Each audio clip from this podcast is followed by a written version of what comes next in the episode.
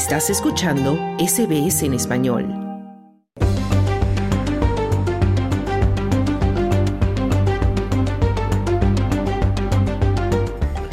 Nueva Gales del Sur aprobó recientemente una ley que permite la muerte voluntaria asistida, sumándose así a los demás estados australianos que ya habían aprobado legislaciones similares.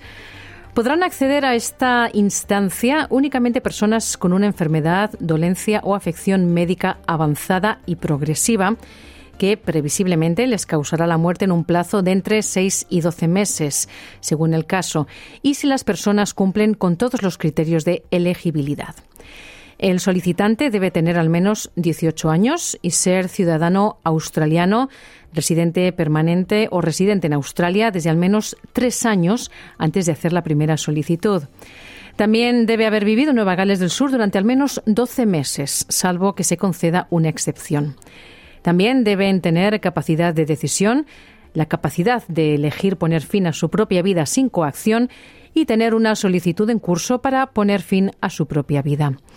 La legislación también establece que un solicitante no puede optar a la muerte voluntaria asistida por el mero hecho de tener una discapacidad, demencia o trastorno mental. Esta ley ha despertado controversia entre algunos grupos pro vida o religiosos, quienes se oponen a que se intervenga el ciclo natural de vida de una persona.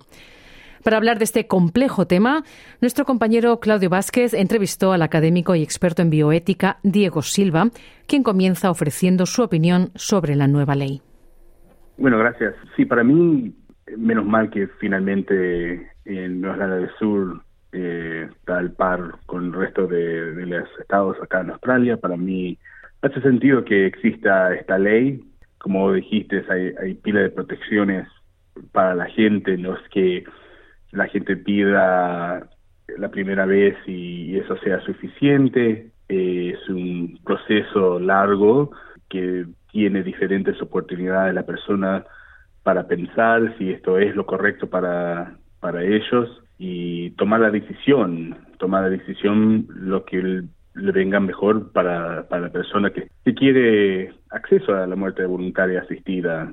Y bueno, sabemos que marcha en, otros países que ha tenido eh, buenos resultados. Siempre hay problemas o preguntas sobre la ética, pero yo digo, para mi punto de vista, eh, es una, una buena ley y, y sí, vamos a ver lo que pasa.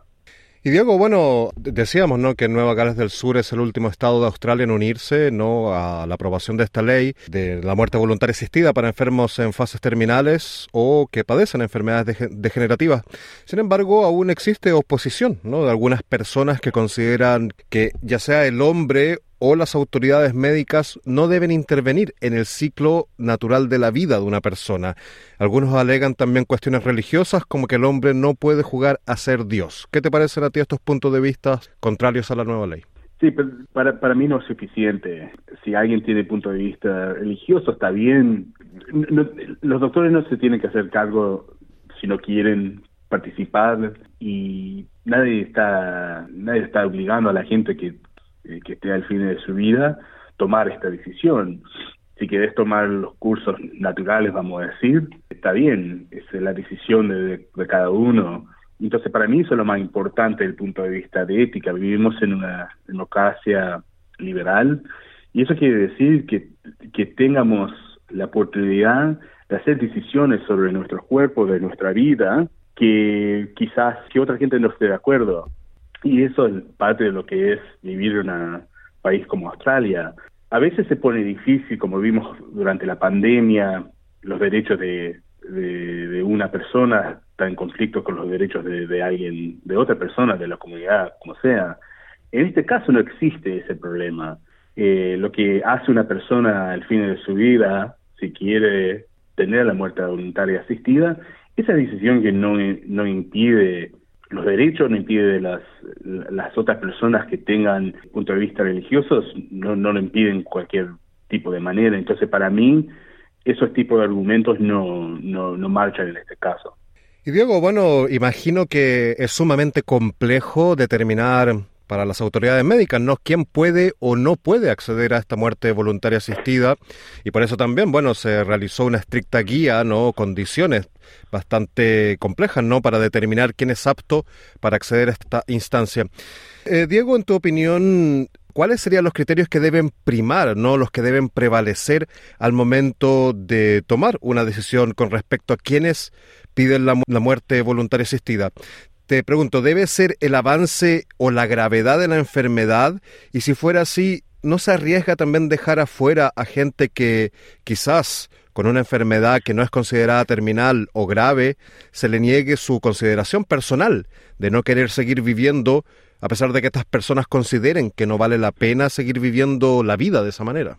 Bueno, para mí sí, yo estoy de acuerdo. Yo diría que no se, no solamente debería ser un proceso que puede tomar la gente que tiene una enfermedad terminal, pero toda gente que tenga enfermedad grave, pero la ley está clara que gente con enfermedad mental, por ejemplo, o discapacitada, no, no son personas que puedan eh, usar esta nueva ley, este nuevo proceso. El punto de vista del gobierno y el punto de vista de la, de la sociedad, yo diría que esto es un buen por lo menos un, paso. Hay diferentes lugares como Canadá, países en Europa, por ejemplo, que dejan no solamente gente que tenga enfermedades terminales acceso a, la muerte voluntaria asistida. Es más difícil, es una situación más delicada y sí, desde el punto de vista ética, mucho más complicado. Entonces yo diría que como es la primera vez que el Estado está tomando estos pasos, que por ahora está bien que sea así, y, vamos a ver cómo marcha, cómo desarrolla el, programa, como en un par de años yo diría que sería bueno tener por lo menos esa conversación sobre otras enfermedades que no sean terminales, pero que sean clave. Pero por, por ahora es por un paso bueno, por por lo menos empezar a donde estamos empezando ahora. Y Diego, en esta nueva ley los pacientes pueden elegir si se les administra el medicamento para acabar con la vida, ya sea por los doctores o lo toman por sí mismos si son capaces de hacerlo. Lo que te quiero preguntar también, Diego, en este caso, cuando las personas pueden autoadministrarse, ¿no? una droga para poner fin a su vida y no lo hacen, sino que esperan, obviamente, que sean los médicos y, y se haga de manera legal, como ahora lo permite la ley. Consideramos que entonces es importante que el Estado eh, sea en este caso el Estado australiano o Nueva Gales del Sur o cualquiera sea el Estado de Australia, sea quien apruebe el proceso. Y esto sería porque sigue siendo un tabú la muerte voluntaria asistida en la sociedad y se equipara al suicidio, o sea, creando así una carga mayor para las personas que están involucradas y que quieren poner fin a su vida. Ya, es una pregunta, una buena pregunta, una pregunta difícil. Yo diría que, van a ponernos así, es diferente yo diría del punto de vista de ética y el punto de vista de la política, o, o, la, una política ética, vamos a decir, vamos a decirlo así. Sí, yo, yo pienso que vos, usaste la palabra tabú. Para mí es la palabra correcta. Existe esto alrededor eh, del tema de suicidio por quizás hechos religiosos o lo que sea, parece que es algo, una persona que es débil, que quiere suicidarse, todas esas cosas, es un tabú, como dijiste. Entonces, para mí, eso no debe de ser, es una decisión, ah, muchas veces una decisión triste, eh, una decisión que sugiere en situaciones muchas veces en cuales no hay los, los recursos necesarios sociales para proteger a los más vulnerables.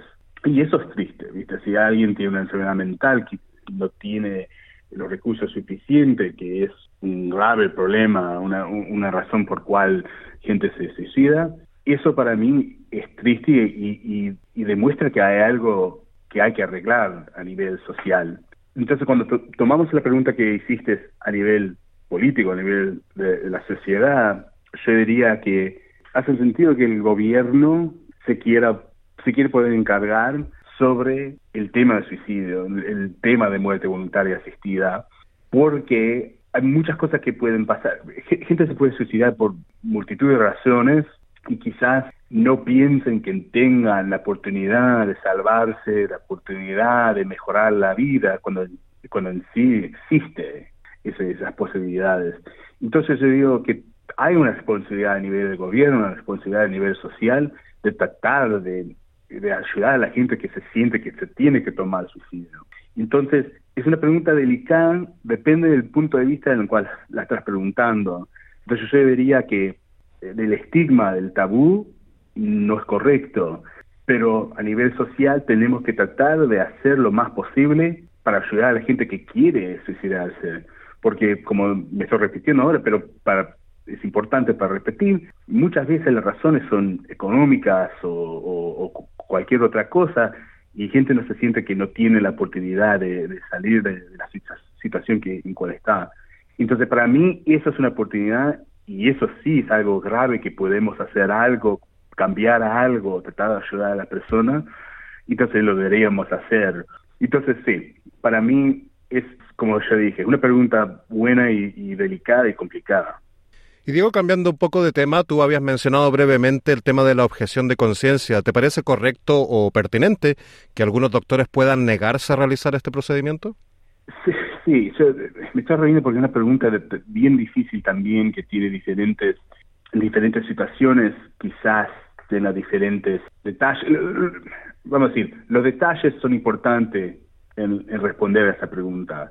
Si alguien quiere muerte voluntaria asistida y vive en un lugar, un pueblo más chico en el estado, vamos a decir que hay solamente un doctor que no quiere hacerlo, lo que sea, o unos doctores normales que no quiere hacerlo, lo que sea, se pone más difícil, hay que tiene que ir a una ciudad más grande, que tenga más doctores, doctores que lo quieran hacer, entonces se se pone difícil. Pero yo diría que si queremos dar importancia a, los, a nuestra autonomía, a, nuestra libertad para elegir lo que queremos hacer con nuestra vida, eso también incluye a los doctores decidir que no quieren participar en este tipo de programa, por cualquier persona que, que tengan. En una ciudad como Sydney o Newcastle o que sea, una ciudad más grande, es un poco más fácil porque si el doctor X no quiere, el otro lo puede hacer. Entonces eso es un poco una situación un poco más fácil. Se pone más difícil en las ciudades, los, los pueblos más pequeños. En ese caso es una situación más difícil y sí, muchas veces si alguien tiene una enfermedad terminal grave, capaz que no se puede mover. En ese caso, no, no sé qué diría yo honestamente, es una situación mucho más difícil. En las ciudades más grandes para mí es más fácil decir, bueno, si el doctor no quiere, ok, está bien, vamos a, la otra a la otra doctora, lo que sea. Mm. Diego Silva, catedrático y experto en bioética de la Universidad de Sydney, muchísimas gracias por conceder esta entrevista a SBS Audio Australia en Español. Muchas gracias a usted. Era Claudio Vázquez con esa entrevista. Y si esta historia te ha surgido alguna preocupación por la salud mental, te recuerdo que puedes llamar a la línea de ayuda gratuita Beyond Blue al 1-300-22-4636 y también puedes llamar a Lifeline al 131114.